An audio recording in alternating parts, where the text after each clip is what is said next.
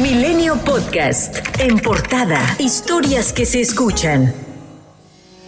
Rosario Robles Berlanga, exsecretaria de Sedesol y Sedatu, en el sexenio pasado seguirá en el penal femenil de Santa Marta, Acatitla, pues un juez rechazó otorgarle prisión domiciliaria para que siga su proceso por su presunta responsabilidad en el delito de uso indebido del servicio público. El juez Ganter Alejandro Villar Ceballos, adscrito al Centro de Justicia Penal Federal en el Reclusorio Sur, aseguró que el cambio de medida cautelar a prisión domiciliaria para Robles no era viable al explicar que no daba seguridad de que se sometiera al proceso penal en su contra y la resolución de amparo no implicaba la modificación a alguna otra medida cautelar, además de que los padecimientos y estado de salud de Robles no resultan suficientes para considerar procedente la solicitud, a pesar que desde inicio de la comparecencia mostró un ánimo relajado junto a su hija Mariana Moguel y otros familiares, tras escuchar la resolución Rosario Robles se mostró un tanto enérgica al dirigirse al juez, al considerar una injusticia su decisión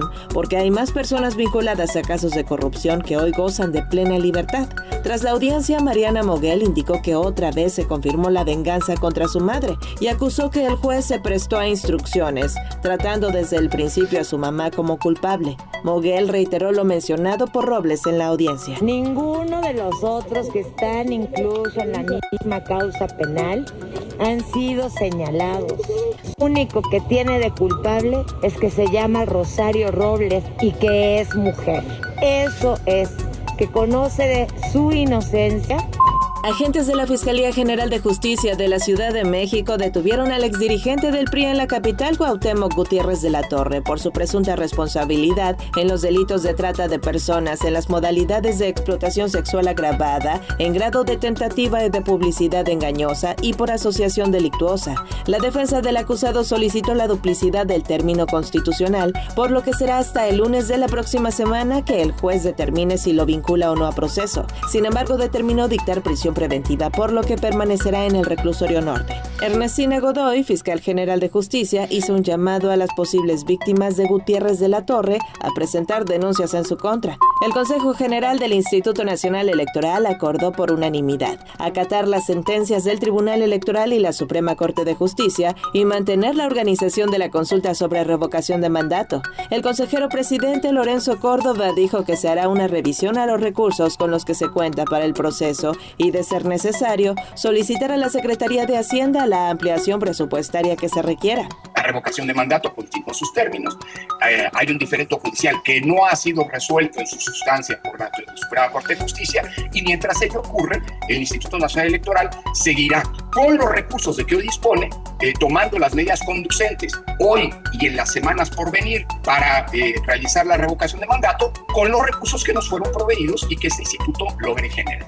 Mientras tanto, el líder nacional de Morena, Mario Delgado, aseguró que ganó la democracia y el pueblo de México, y celebró que la resolución haya dejado en claro que nadie está por encima de la Constitución.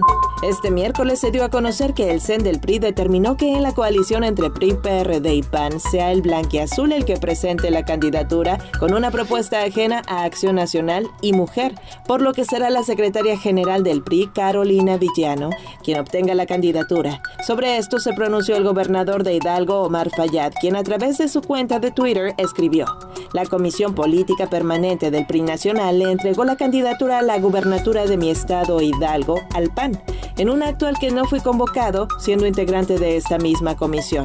En un segundo tuit detalló, esto es otro de los muchos agravios que en lo oscurito le han venido haciendo a la militancia, la que ha mantenido a Hidalgo como uno de los bastiones priistas de México.